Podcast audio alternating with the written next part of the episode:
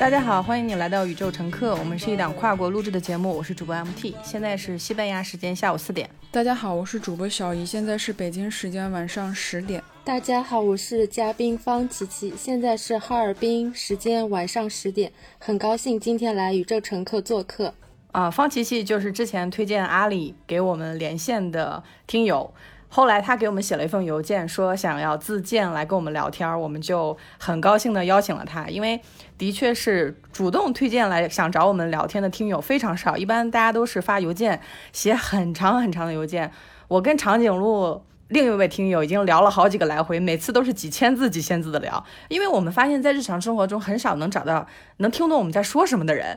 方琪琪也听了我们很多期节目嘛，我之前跟冰棍儿聊天的感觉就是。跟听众聊天的感觉真的是不一样，因为他会说啊，我听你们某一期的时候在风中流泪，然后一边跟大爷跑圈儿。一般我当时听到的时候，我都没有想到有些人会是在那样的场景听我们的节目的。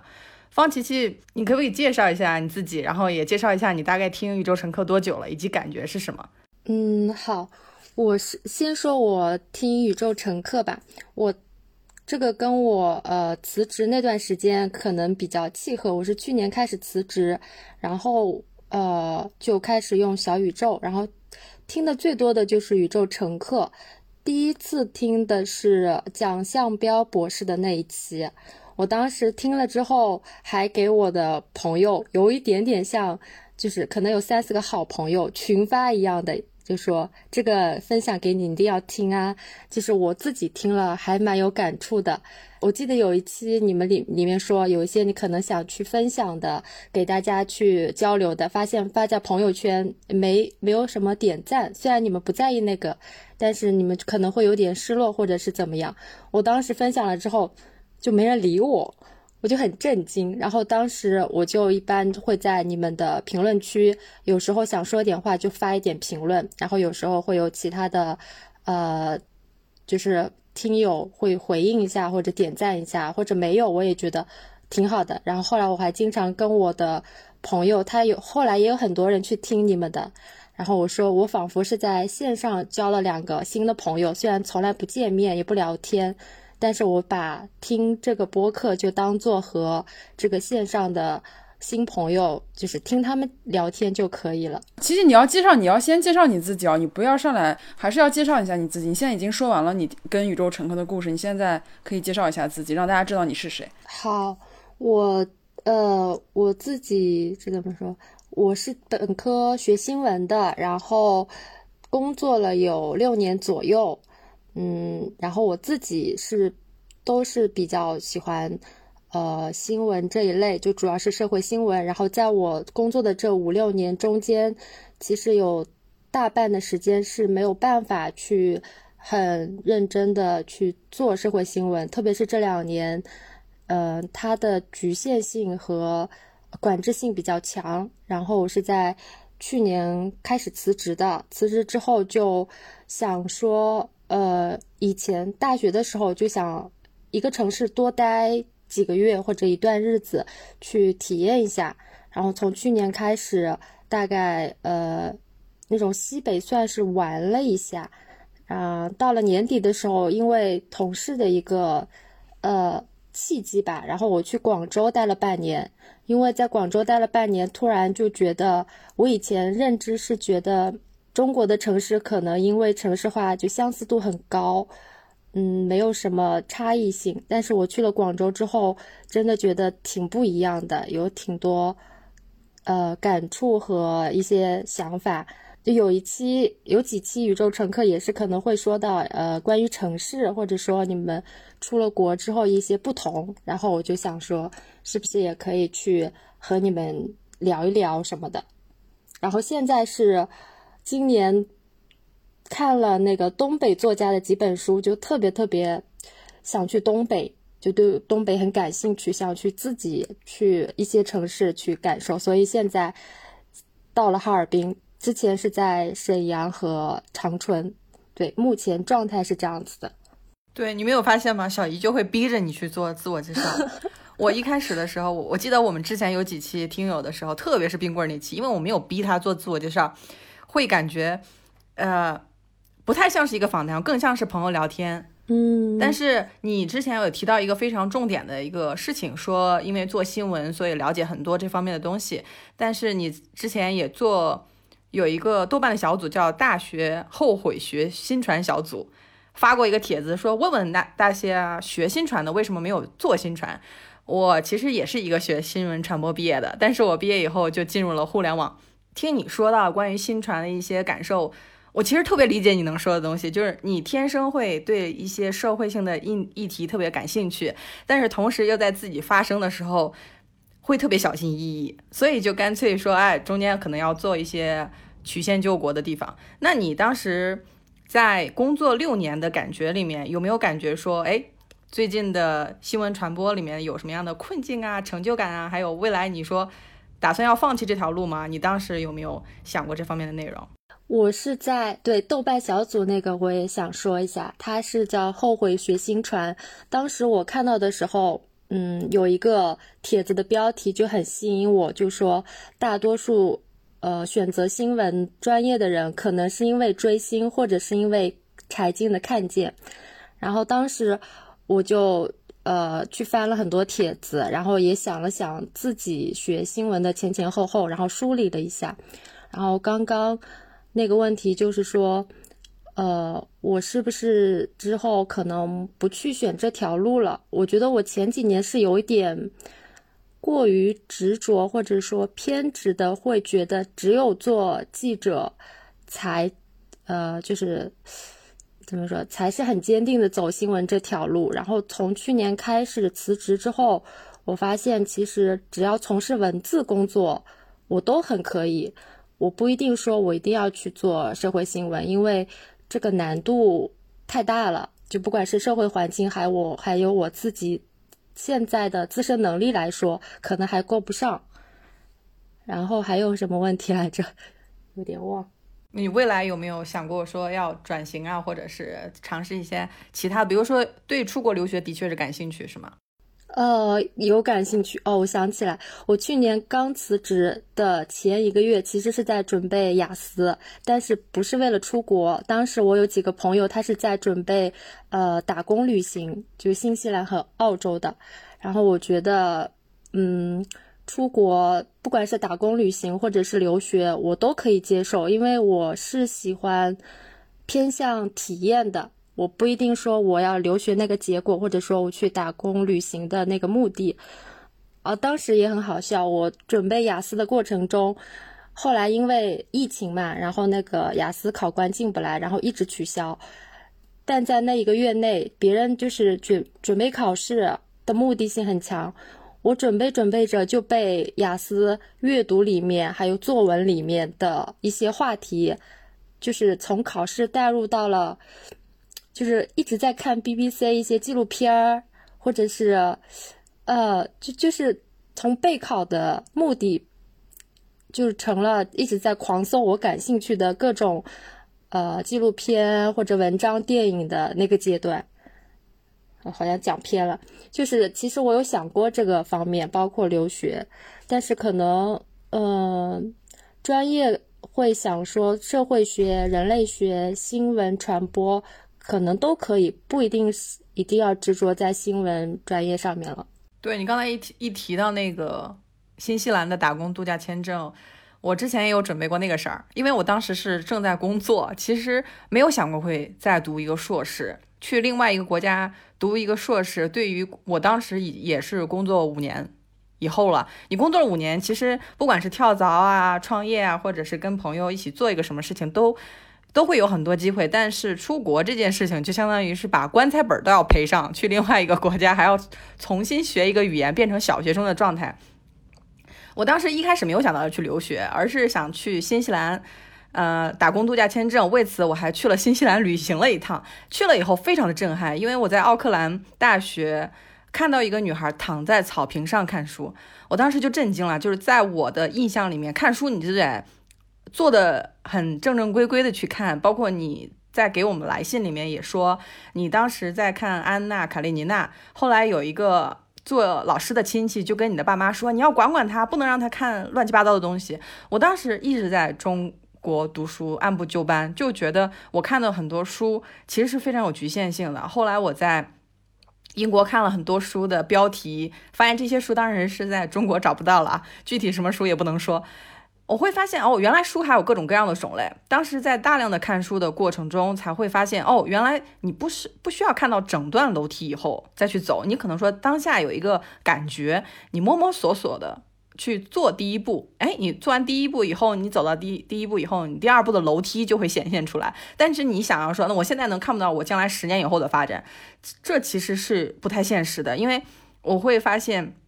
你每一年的自己的感知、对世界的感知和梦想都会发生一些改变。你说啊，我要坚持初心。我二十多岁的时候学了新传，我一辈子要做新传。我们学新传的时候也才二十多岁，其实也不知道今年啊，包括疫情之中啊，各种处理方式啊，国际上面的新闻，我们有很多信息是不知道的。所以我后来有一个感知是，你要随时允许自己改变计划。这个改变计划并不是说我如果做了这个决定，我是不是就对不起以前的自己？是不是就浪费我的工作经验？其实不会的。作为你这个人来说，你呼吸过的每一口空气，对你的生存来说都至关重要。你不能说我二零一五年到二零一六年那个喘的一年气儿就白喘了，其实不会这样的。作为一个人来说，有喜欢的事情去追求的话，还是。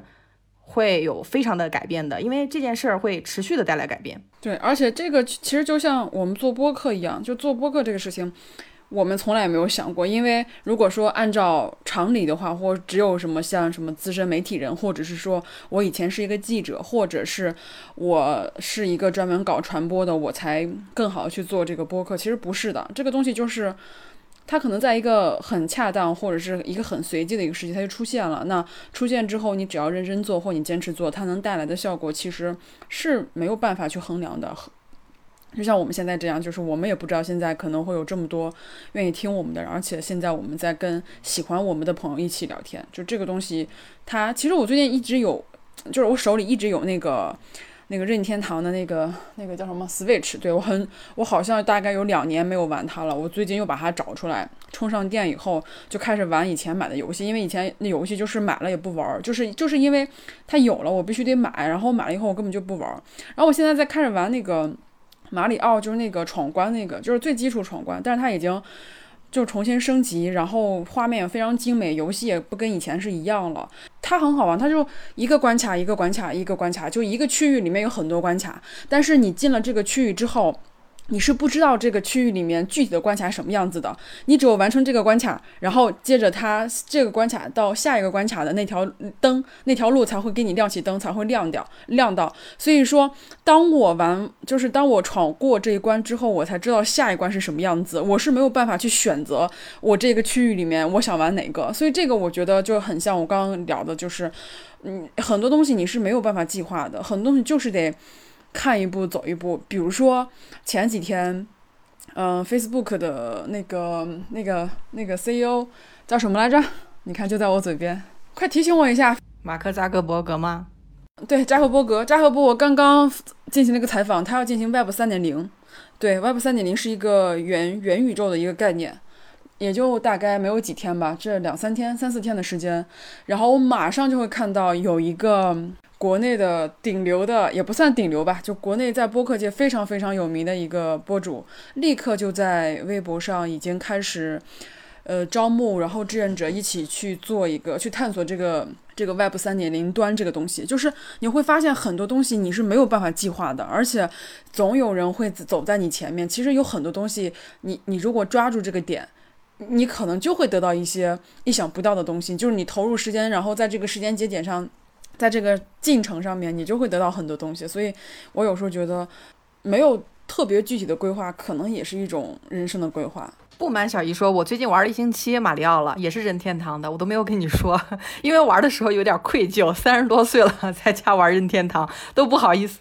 我跟你一样，我告诉你啊，我。我我玩任天堂我都是定时的，因为我非常非常的愧疚。你知道我玩任天堂什么状态吗？我玩任天堂的时候，我把我那个苹果的 iBook 打开，在电脑端打开，然后全屏显示，然后在在玩游戏的时候，我还间接的瞄两眼那个书，我就觉得啊，这样我心里能够舒服一点。你说，你说这样是我书也看不进去，我游戏也不能好好玩，就是我现在还也会这样玩游戏，非常非常的让我愧疚。但是玩游戏真的是很开心啊！我那游戏几百块钱买的，买了两年了都没玩。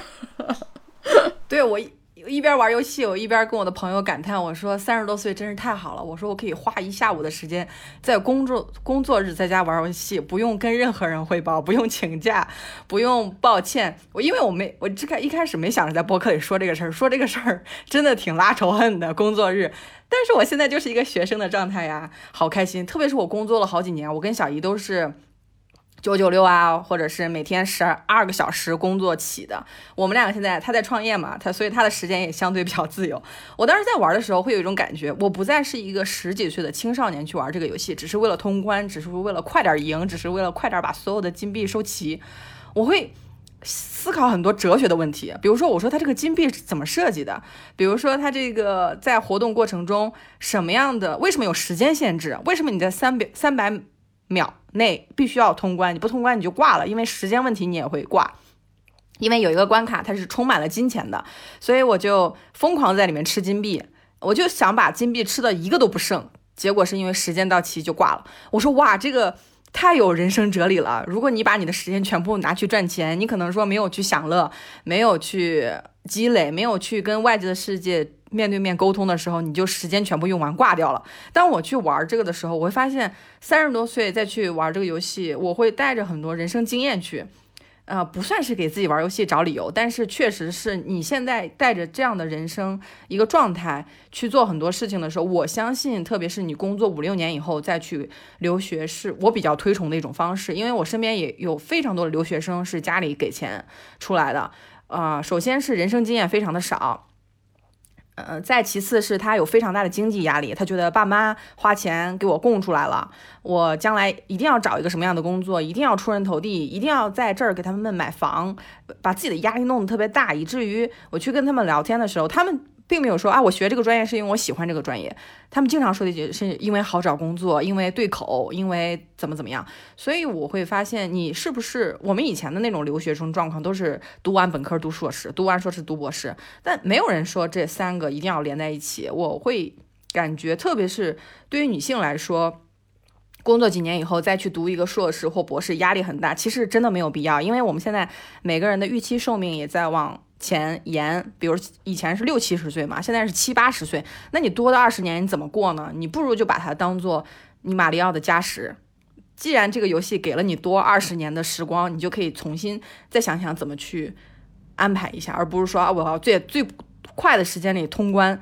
通关有的时候我觉得恰恰是，如果全都通关了，我就觉得这游戏不好玩了。就是，而且就是我会发现，我在玩的时候，就像 MT 讲的，我非常喜欢把那些金币都吃掉。但是你在吃掉的时候，你就会，因为它还有很多其他的障碍。你在吃掉金币的时候，你的速度就会一定会减慢，就你一定会要左右归，就左右照顾着那些金币。但是我会发现，当我去玩的时候，因为比如说有一有一关我会经常过不去的话，它系统会提示我说你要不要就是给你一个参考，然后它会让我选择这个。这个谁谁谁，然后帮我跑，然后当他帮我跑的时候，我就会发现，帮我跑的那个人，他根本就没有在疯狂的吃金币，他的目的就是说我怎么着把这个关，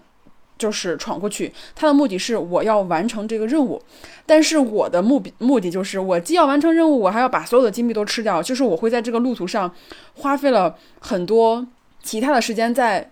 为了吃金币，但是大家都知道，这个吃金币其实对于玩马里奥这个游戏来说，并没有很大的一个一个作用。就它不能买很多东西，它反正就是一个金币而已。所以这一点，我在像就像 MT 讲的时候，我在玩的时候，可能就不像像早些年小的时候，是吧？偷偷打开电脑，然后趁不注意，然后玩个十分钟。那现在就是你玩的时候，有的时候也会想到说，哎，为什么示范的那种它是不吃金币的？它只是以。完成为目的，而我自己玩的时候，为什么我还在拼命的吃金币？的确是它跟之前玩会很大不一样，而且你你会考虑很多事情，就你在玩的时候有很多其他的一些思维方式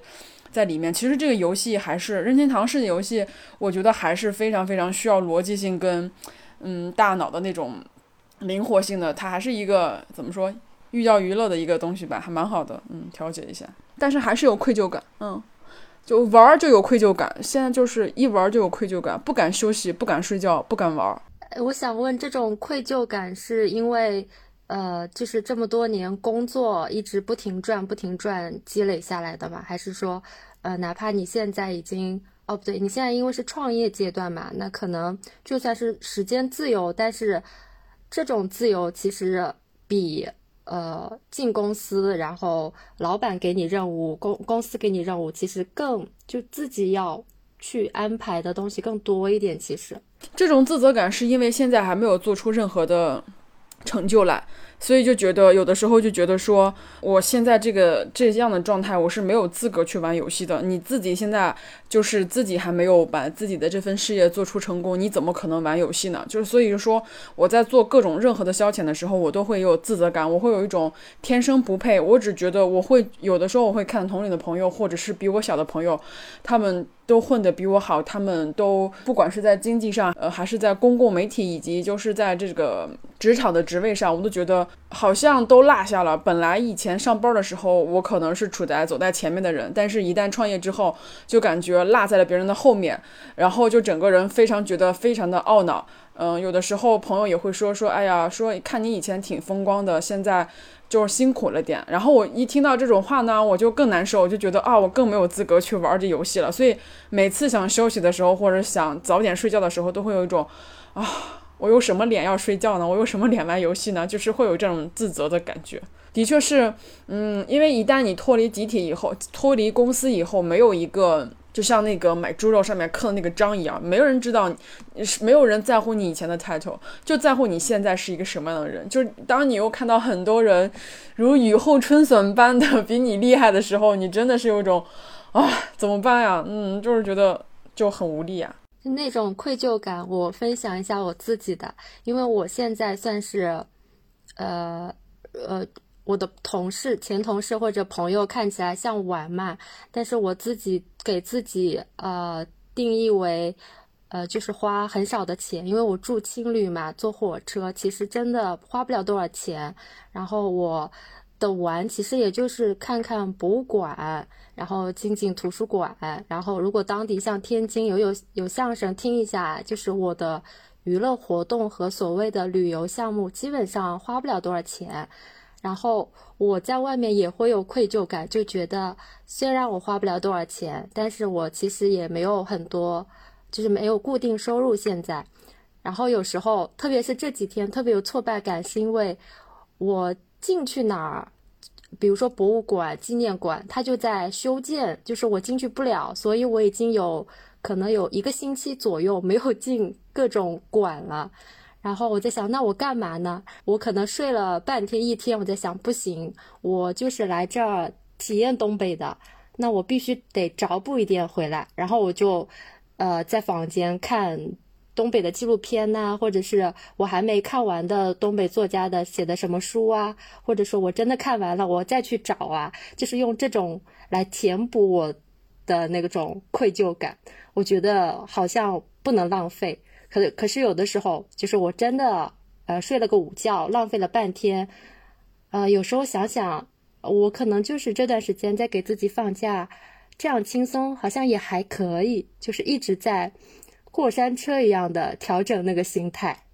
就是那种愧疚感和自己说嗯还可以的那种感觉交替进行。可能我们俩还状态不是很一样，因为你是在休息嘛，因为我刚刚离职的时候，我也有大概一年的时间，就是。没有任何的工作，然后就是去英国找 MT，或者是去日本跟朋友玩，就待了很长时间。那段时间学学面包呀，就是没有任何，就也很轻松。但是你一旦创业之后，你会面临很多压力，因为你不可能就是说，因为你这个钱总会有一天会消耗掉的。就是你一旦创业以后，反正就很多压力就不是像在单纯的那种毕，就是离职以后我单纯的休假那样的轻松，因为你要扛很多东西，因为你每天都是在输出的嘛，你每天都会有很多的消耗。跟消费，而且你开一个工作室以后，你得保证他，他得进来，就是他要入账呀，因为你这样才能够运转嘛。因为你不管是开公司也好，让财务去做这种整理的汇报呀，或交税什么上税，这些都是需要钱的，所以就会有很大的压力。这个状态我能够完全理解你那种状态，这种状态就是我刚离职时候那一年的状态。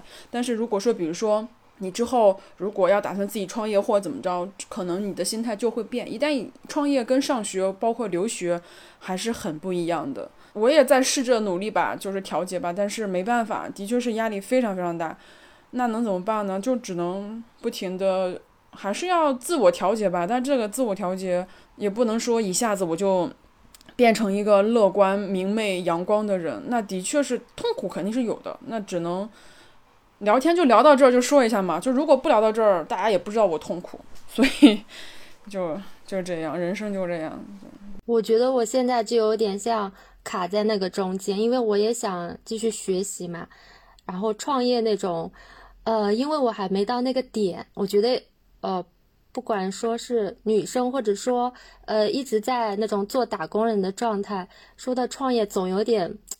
觉得很远嘛，就很高大上，很怂，所以我现在那个是不太敢碰。但是我肯定也要想说，我这几个月就所谓说东北溜了一圈之后，呃，我要干嘛？我总得要想清楚。我觉得现在我好像是有点在，呃，逃避回到，呃，要选择的那个状态，所以就一直在外面以那种说体验，我想。呃，体验的一些生活，就是用这个时间来填补的感觉。我之前跟朋友聊过这个事情，我当时有一件事情非常下不了决定，呃，关于生育的事情，就生还是不生这个事情，因为当时也三十多了嘛，我一直没有发，我发现我没有。机会去想这个问题，我周围的朋友全都生育了，我的好朋友可能除了小姨，其他都生育了，都生的还都是儿子，呃，非常幸福的去晒照片。我当然也知道中国现在的这个男女性别比嘛，我们三千万男性多出来的。我在想，假如我生了女儿，我该怎么样去跟她说啊？这个世界会好的，这个世界不会好的呀！疫情这一年，把中国的男女性别的差距往后拉了二十五年。可能在当年工作的时候，我们在互联网工作，我们会发现我们的工资跟男性工资是差了二十百分之二十，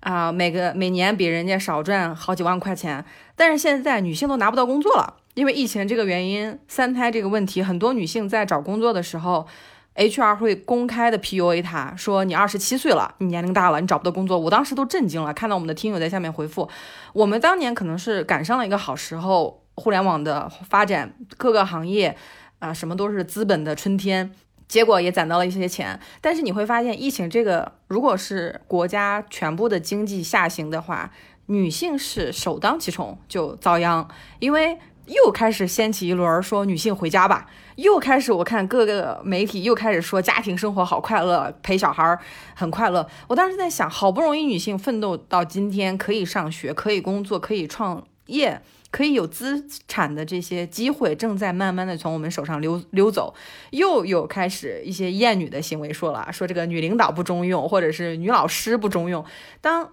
我看到闫宁教授离开中国的时候，我觉得这是一个个人的选择，但是。很多人去写文章的时候会说，闫宁教授这么漂亮，四十三岁没为什么不结婚呢？我当时心想，为什么一个女性的科学家做到都快能拿诺贝尔奖的时候，还有人在乎说第一件事儿她长得好不好看，第二件事儿她四十三岁还没结婚啊，可能生不了小孩了吧？所以说，当我看到这些压力的时候，我会在想，这个跟我们每个人都是切身相关的，不是说开放三胎还有离婚冷静期啊这些事儿都跟我没关系，我才二十多岁吧。我还小，或者是有一些人已经结婚了，就跟我没关系。其实不是的，跟每一个人的利益都是密切相关的。如果说这个社会对于女性更加不友好了，很多女性在家里待的时间会更长，无偿的家务待的会更多。我今天算了一下，我说，假如女性成员自己在家做一个小时的家务的话，一年就是三百六十五个小时，那它相当于是九个多星期的一个劳动。那在这个过程中，我们很多人都忽略一件事：你上上一次度一个两个月的假什么时候？但是如果说男性在家里不做家务的话，他每一年都可以从女性这里无偿的获得九个周的假期，就是因为他每天每天少做一个家务。所以我发现这些身边的事情，我们我很少能找到人讨论。我找到人讨论，如果是男性的话，男性就说啊，你太大惊小怪了，不是每个家庭都是女性做家务的，我也做家务。我说，那你一星期能做几个小时家务呢？那如果女性的，你看她光做一顿饭就要一个多小时，男性一星期能做几次饭呢？的确是我现在也找不到人去，嗯，聊这些事情，因为很多时候我找女生谈这些事情吧，她们就会反馈给我，意思就是说，嗯、这些问题我都知道，我也理解，我也知道女性她现在在在这个地位上很不好，但是能怎么办呢？中国就这样呀，就是我不管是 就是跟女性可能也是这样，但是但然后呢，就是跟一些男性讲，那就身边也没有男性可以分享这些事情，所以。嗯，但是这些问题就的确存在着我们日常，就是我没有办法去忽略这些问题，因为不管你现在看到微博上也好，或者是看到其他的一些事情，所有的事情都是这些我们看似说怎那能怎么办呀？就是生活就是这样，所有人都是一种无视，或者是觉得反正没发生在我身上，我就把我日子过好了，嗯，就就好了。这些事情我自己也管不了，我我我我能做的很少。如果都是一一种这样的状态的话，我觉得很多事情它就没有办法很快的解决。但是大部分人就是还是这样的一个状态。虽然说看起来我们稍微悲观一点了吧，但是我觉得实际上就从我身边的朋友来看的话，我觉得应该大比例都应该这样。我们看到在网上那些嗯领头的或者是那些发起人。嗯，都太少了，相对于整个群体来说还是太少了。因为大部分人在真正的日常生活中，还是会以自己的这种生活的呃范畴里面去做吧，很很难去想到有这样的一个全球女性的一种状态吧。我觉得有的时候我就很还是我我会私底下跟 MT 说，我说我很失望，我觉得看不到任何希望。嗯，有的时候。嗯，还是要劝自己说，哎呀，一切都会好的。一代一代人总归有一代人的那个命运，一代人也有一代人的办法。这代人一定能够完成这一代人的使命。呃，这个使命可能还暂时没有把女生或者是女人的这种地位排在前面吧，因为大家觉得这件事儿还是有点太小了，或者是太太怎样了。我觉得很多时候，其实我现在倒不指望男性。女性女权意识觉醒了，我倒是希望女性能够女权意识觉醒，因为能拯救我们的就只有女性，你靠男人是不可能的。我今天在朋友圈里面，因为我已经很少看朋友圈，已经屏蔽的差不多都快没有了。有一些特殊原因，我就一直没有把他屏蔽。他今天又抱怨了，也不是抱怨，就是他在说他自己的职场经历，我实在就忍不住了。他的朋友圈是讲，他说，嗯，不知道什么时候开始遇到事情就认为是自己的问题。是自己的心力脑力各种不够，然后自己吞噬掉自己的情绪，就当做什么都没有发生过，对别人很好，然后对自己很累。嗯，他说这也是一种被训练的思维吗？感觉没有任何乐趣了。我看到这句话是真的时候，我真的觉得说，哎呀，我要不就把他屏蔽了吧，因为他这这都三年了吧，也没有离职。然后我就实在忍不住，我就给他留了个言，我就说女生太容易对自己宽容，对别人暴，就是对别人宽容，对自己暴政。你只要还在这个体系里面，这种情绪就会一直存在。如果你想在这个体系里混得好，你只能接受你的男领导们制定好的规则。等你真正占领了一席之地，你也许会感到一丝丝从容。但是你只要在这个体制里，让他们怕你是你成功的第一步。然后他立刻就回我，他说：“你说的太对了，我团队就我一个女的，我的老板是男的，我老板的老板也是男的。”他说我太难了，我根本没有办法跟他打成一片。然后我就说：“我说你是他们永远不会跟你打成一片的，因为男人从来不会相信女人比他们做得好，就算你做得好，他们也很少承认，只能不停的贬低你，才能保住他们自己的地位。”我说你不要再自责了，因为你很棒。就就这样，然后他就没有回我。我知道我这样的一个。一个聊天，一个留言，我所有的前同事都能看到，但是我无所谓了，我就是让那些男生都看到，所以我我打算我这条朋友圈之后我就把他屏蔽，因为我已经做了我想做的了，我不可能再去劝他了，我已经就就这样了。就是你会发现，女性在职场里面，尤其是像做这种呃有点类似于销售呀，或者是这种 PR 呀，或者这种商务呀，真的他们太痛苦了，因为全都是男领导，全都是男人说了算的。我也想起我，呃，因为我的前同事也有大概三十左右嘛，因为大大概九零后前后，然后也是说，呃，离职好几年也没有离成，然后在我前几年还比较，嗯，不知道是说不成熟还是不是特别能理解别人和自己的时候，我会说，呃，你你就离职就可以了嘛，就是用我的角度。后来我发现，其实，呃，他们一直说走不走，因为其实自己也算好了自己的需求。比如说，呃，这个年纪他离职再找，他觉得，呃，别的公司会不喜就不喜欢招他已婚未育的，然后现在他的公司是体制内，他的福利待遇很好等等。呃，其实我发现他们其实有权衡两边，然后后来我在想，其实每个人都把自己的利益想得很清楚了。不是，就是我以前也是说，呃，别人呃一抱怨的时候，我就会去说，呃，以我的立场，我说你就辞职吧，或者说你就走吧，你就怎么样。后来就发现算了，别人的事情让他自己去。呃，痛苦，或者是去选择，或者怎么样都好，呃，就是我有一两年有一点点觉得，就是自己想清楚了那种，就好为人师的。后来发现把自己搞得累了，然后所有的人的事情我基本上都不都不管，包括别人生了就是结婚说，哎呀要不要生小孩儿，这种我想说就是。我们也是有那种小姐妹群，以前就是很多话嘛。后来他们在里面聊这种问题，就是我从来不搭话了，但别人会说给建议。其实不管你跳槽还是生育，这种事情还是得自己做决定。就是后来就变成没有朋友了，真的就是专注自己的事情。所以我说去年可能有点像收获线上的朋友，就是我听你们说到一些。呃，比如说，你们觉得女生为什么就一定要就是关注好像恋爱的、婚姻的，就可以不仅仅啊，也可以去关注一些政治的，也不一定不能关注，对吧？然后我觉得，对啊，是可以呀，不一定一定要沉浸在婆婆妈妈，然后讨论小孩儿，嗯，就是那些事情。所以我就从线下转到了线上，但是后来逐渐的又从线上。因为我去年豆瓣有写一些像自己记录的，然后也在线下收获了类似这样的，呃，可以聊天的朋友那样子。你刚刚说就是，比如说朋友有自己的打算跟衡量，但你有提到说，比如说他们觉得说。如果这个年纪离职了，可能我未婚未育，或者是我已婚未育，别人的单位可能很难要我。但是你没有，但是我觉得这个也是这个制度的问题，就是在中国，他就是因为你如果这个年纪了，H H R 会认为你就是一个很危险的一个存在啊，对不对？如果你真的是又去，所以就很多选择，他有的时候他是不得已，他没有他没有选择。就比如说像我这个朋友，我实在是看不下去了，因为我觉得。他每次发这东西，然后我觉得他肯定是一直有这个难处，然后连着三年了，他还在发一样的新、一样的内容，就说明他这个问题一直没有解决。所以就我就说，那要不然我就留个言，稍微就是把这种看起来很难听或者很直接的话跟他说。我我以为他会很排斥或者把朋友圈删掉，但是他说说你说的太对了，就是这样的问题。我的男领导都是男的，所以我就觉得。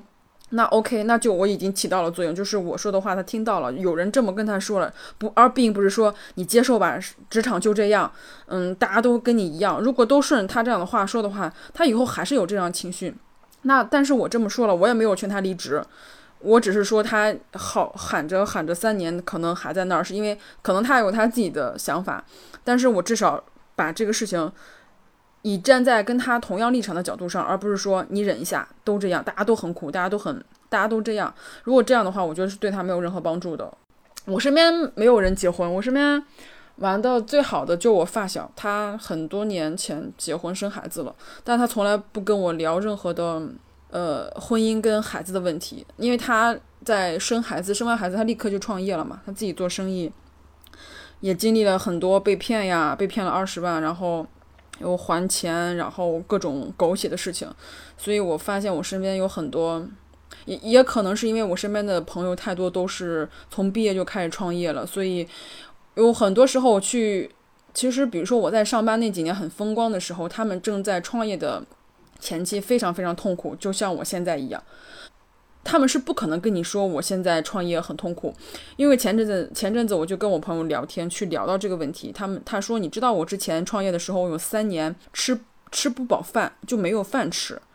说呃就是因为之前三年穷到没有吃没有钱吃饭，是真的说没有钱吃饭饿就是饿的。说现在一直体重都超不过九十斤，因为她是个女孩儿，一天就只吃两顿饭，因为我的胃已经承受不住三顿饭了。而且他那时候有三年回家过年都是一身衣服，他妈就说你怎么每年每年回来都一身衣服啊？他说你怎么不买点衣服？他就告诉他妈说，我觉得这衣服特别好，我喜欢。其实他就是没有钱买衣服。当他跟我说这个事情的时候，我我真的就是在电脑屏幕都哭了。嗯，我有的时候可能会觉得啊，我现在可能这种痛苦或者这种不顺利，只是我自己过大的夸大了，或者是啊这件事儿可能很小，对于别人来说只是一件很小的事情。但是当我去跟我朋友去聊他们创业的时候，我才知道，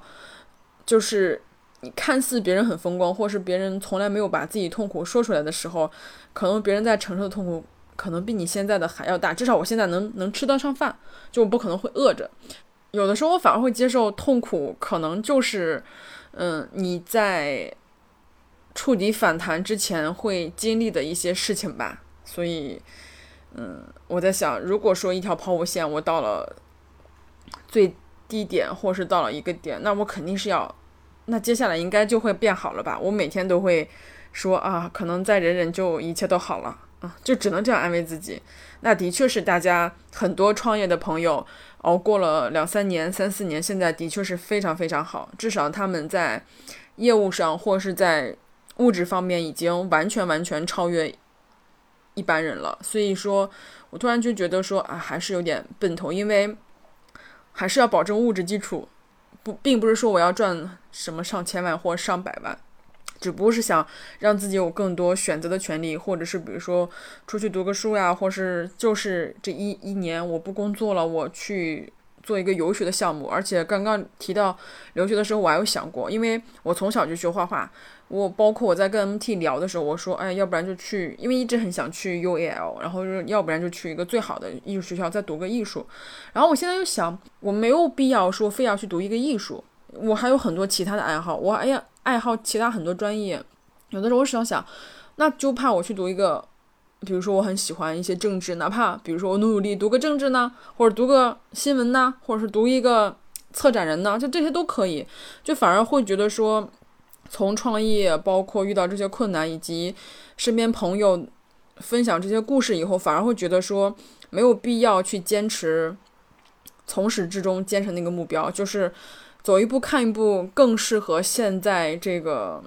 就对于我个人人生来说比较多变吧，就是更适合这个社会吧。就那也也有可能哪一天工作室就不开了，然后就，或者是工作室赚到一定的钱就不干了，然后就出国读个书，就轻松一下，都很随意，没有必要说，我必须要怎样怎样怎样，没有一个什么到点打卡，或者是像一个完成一个 to do list 一样，就是三三十岁结婚，三十五岁生两个孩子，四十岁。达到一定的职位，然后四十五岁准备退休。嗯，如果人生都按这么来算的话，那也有点没劲。全都计划好了，就到点儿收割。我是觉得还挺，至少不是我的人生目标吧。对，是的，我其其实经常在想，呃，如果我到七十岁、八十岁，甚至以后可能，呃，活的年龄更大一点，嗯，九十岁、一百岁，其实我想做的还是我。现在想做的事情就是有一份我自己喜欢的工作，可能有一些收入，然后，呃，呃，一些朋友，然后看一些书，然后自己能走的话，自己能走到哪就算哪都可以。就是我不是特别有那个焦虑，不过之前几年在杭州工作的时候，那个年龄焦虑就比较强，因为身边所有人都在，我发现在那个环境里。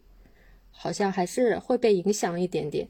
在工作几后几年以后，再出国读书，你会发现你是为自己而读，而不是说，哎，我要把自己当做一个好的工具人，把自己卖一个高的价钱，找一个更高工资的合同。我有的时候觉得签合同跟签卖身契没什么两样，因为你的合同上虽然写着你的每天工作八小时，但是。目前这个状态是没有哪一家工作可以说工作八小时，甚至你的很多人际关系会被你的办公室关系所取代。我后来在想，我们在工作的时候，能看到账面上的工资在涨，能看到我们银行账户里的钱在增加，但是很多我们内心的缺失，或者是内心受到的伤害和折磨是没有办法衡量的。他只能说，哎，你更沮丧了，或者是你原来是一个很爱说话的人，工作了几年以后变得不爱说话了，或者你觉得我跟别人说话也没有什么回应。比如说，我们前几天发了一个微博，说有一个我们推荐了一个播客叫《阁楼风女》的，需要一种干净的女权主义嘛，有八个人点赞，没有一个人敢转发。你只要这种标题里面带女权主义的，你会发现就像一个禁忌一样，就好像说你是个 gay，你是个蕾丝边，你出门啊，你有一个男女朋友，大家都不管你，只要你不在公共场合说就可以。我会发现我们，因为我们是对 LGBT 非常友好的，我们有非常多的听众是可能说，呃，性格比较敏感的 gay，或者是非常仗义的蕾丝边。我们之前采访过的一个嘉宾，他也。一个女孩也要跟他的女朋友结婚，像这些大家会来听我们的原因，其实有一种，我们为什么不能公开的出柜呢？我们为什么不能说女权也可以大胆的说我是女权呢？还有一种方式是，有的男性在跟我们聊天的时候，我发现他他真的不能理解我们在说什么，因为上一次我们在采访的时候，有一个播客他采访我们，他说你们为什么聊总聊女权？我的。观点是因为我们聊女权的时候，别人会说你们这个不能聊，你们聊太多了。我会发现有人会不想让我们发声，所以我就认为这是一个非常值得发声的部分。他他在脑子里面就会把这句话转换成哦，因为你们知道女权是流量密码。我说你看看现在这几个女权，该封的封，该禁的禁，几乎上都没有什么声量。有一些女权可能赚了一些钱，一定要在备节目备注里面说大部分收入我们捐给了女性女权团体。哦，非常一定要跟钱离得远远的。我们在生活中其实找不到人聊的原因，是因为男性他的确是占有这种红利的。比如说，你去看互联网的产品经理和工程师，他们的薪资都是可能说是其他部门的好几倍，或者是其他行业的好几倍。那他在这个行业里面，你去看一些头部领域的互联网公司的公司照片，几乎全是男性。他们出去谈工作都是去哪个湖钓个鱼。这根本就不是女性能够参与的节目，都是在酒桌上面把事情给敲定了。小姨在创业的过程，她也会发现，男性的很多项目其实都是朋友分享的，不是说你去哪里公开招标，很多内部信息是没有放到公开台面上的。这也就造成了女性的创业，我们是有客观数据的，只有百分之二的投女性。投资人他会注意到这些投资的项目，也只有百分之十的投资资金投给了女性，甚至我们在目前同工不同酬这个事情，你提出来就是很扫兴啊。那很多男性就说啊，我不是同工不同酬，就是你能力不行。那能力这件事是谁来判断的呢？如果男性他，我们特别是在互联网工作，我们都会做用户模型嘛。我们后来发现，用户模型就是男性模型。男性的工作时间、男性的上网时间和男性的通勤时间，女性她由于家务的限制和比如说有小孩子啊，或者是有家里有老人需要照顾，她的时间通通没有被考虑在内。包括现在的 AI 都会有性别歧视，因为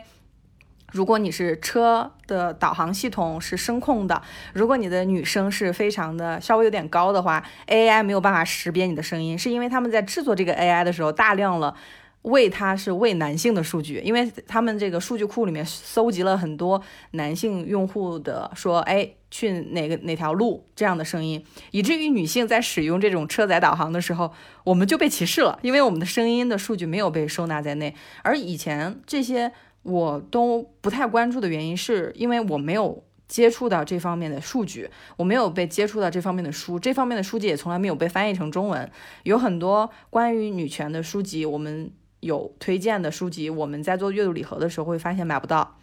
搜的时候这本书就一百多块钱。我们也在想，为什么以前二十二三十块钱的《女性的奥秘》《女权女性与权利》，现在通通都要很贵呢？其实会有一个结构性的问题，这些是不是这些书籍变得有点危险？这些书籍让你看了以后，你说今天的家务我不做了，或者这一周的家务我不做了。我其实有的时候看到我们的听众说。啊，我是在听，我是在做家务的时候听完你们这期节目的，怎么怎么样？我说我很少看到男性会给我们这样留言，男性都是说我是男性，我支持你们。我就啊，小姨就会去回谢谢。我说等等，我说等等，凭什么男性他听完我们的节目，我们就要谢谢他呢？我为什么女性？他只能说在做家务的时候间隙来听我们的节目呢？这种使用的场景，我是非常非常感兴趣的。如果女性听我们的节目，意识到说，如果永远是你在做免费的家务的话，你可以试验一下，在一星期之内不做任何家务，你就会发现你原来看不完的书、读不完的文章、看不完看不完的一些 BBC 的纪录片、听不完的播客，你全都可以听完了。仅仅是因为你每个星期可以省下来七个小时去做你想做的事情。的确是我的朋友，我的男性朋友说听我们播客都是开车上班的时候听的，从来没说他在做家务的时候听的。而且他还抱怨过说，你们节目能不能短一点呀？说一般开车都是三十到四十分钟的，一下子到了五十分钟很长哎。说你们可以考虑短一点。而且最近我也给 MT 分享过，就是我们官方数据，一九八四年到二零一六年奥运中国金牌得主性别，明就是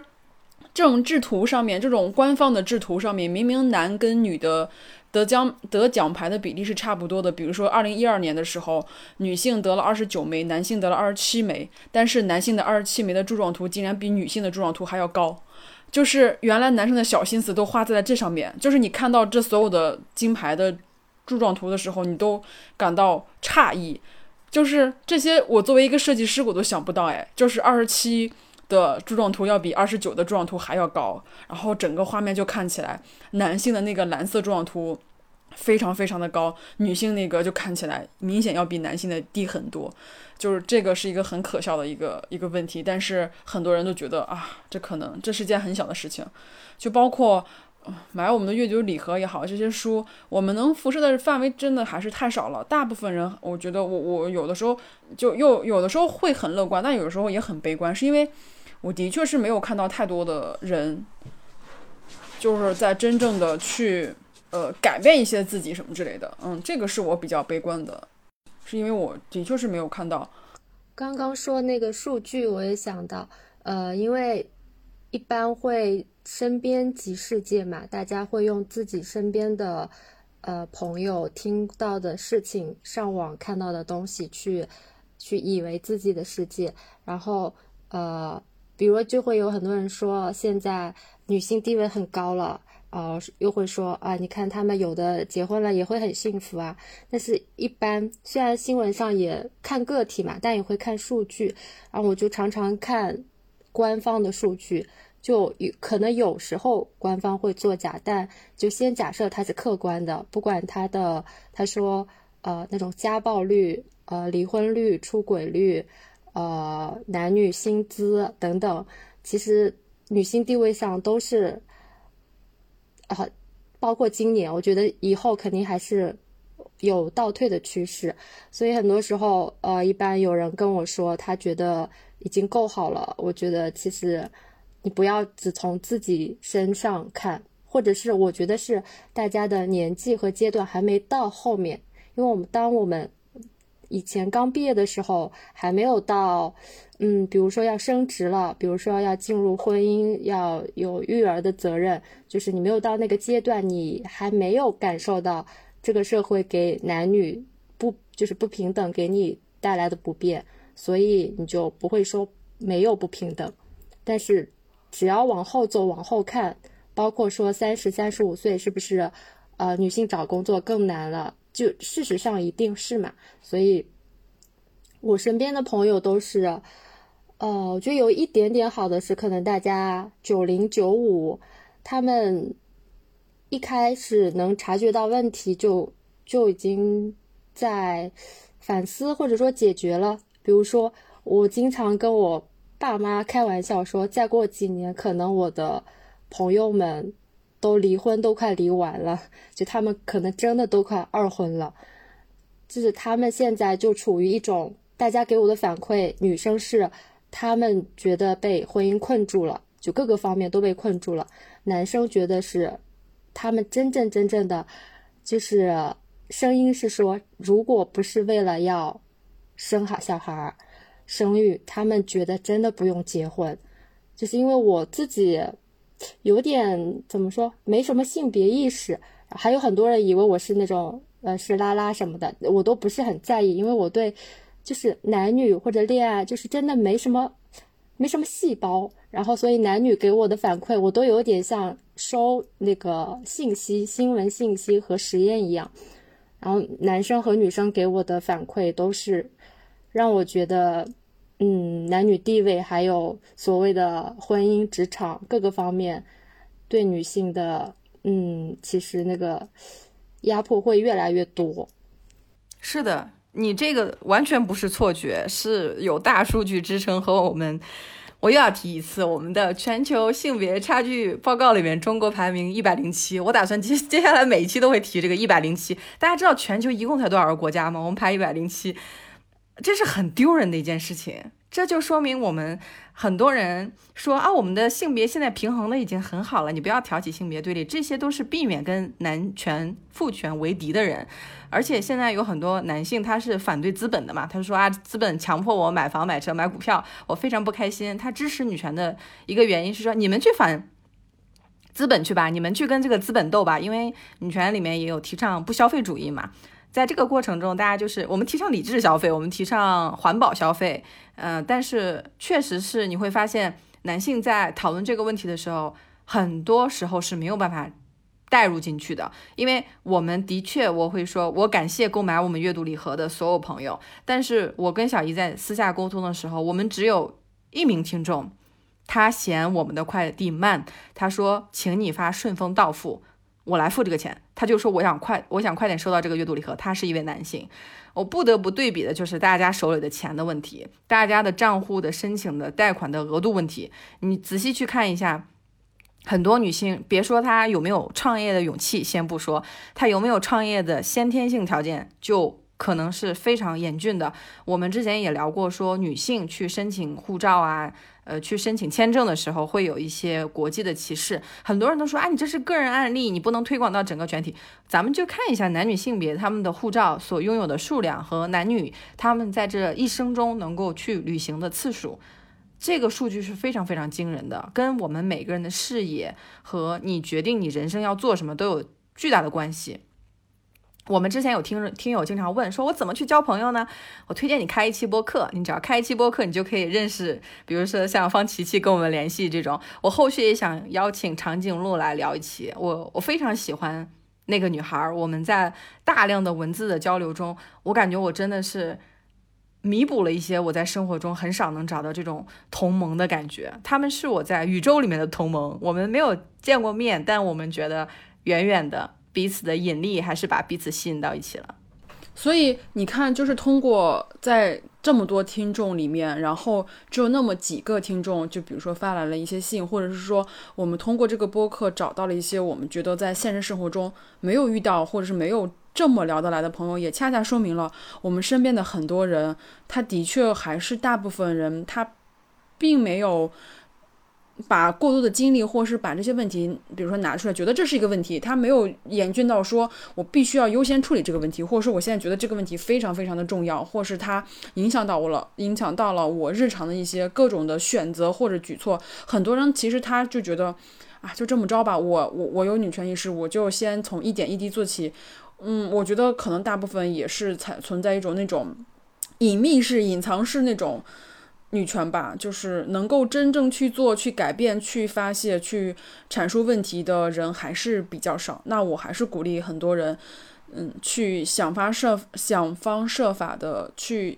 改变信息吸取的一些渠道，去看到一些更加真实的一些信息，更加赤裸裸的一些数据。那很多问题它并不是表现出那么简单，可能希望更多人有独立思考的能力吧。对，那今天就先聊到这儿。好的，感谢你收听本期的宇宙乘客，我们下期节目再见。好的。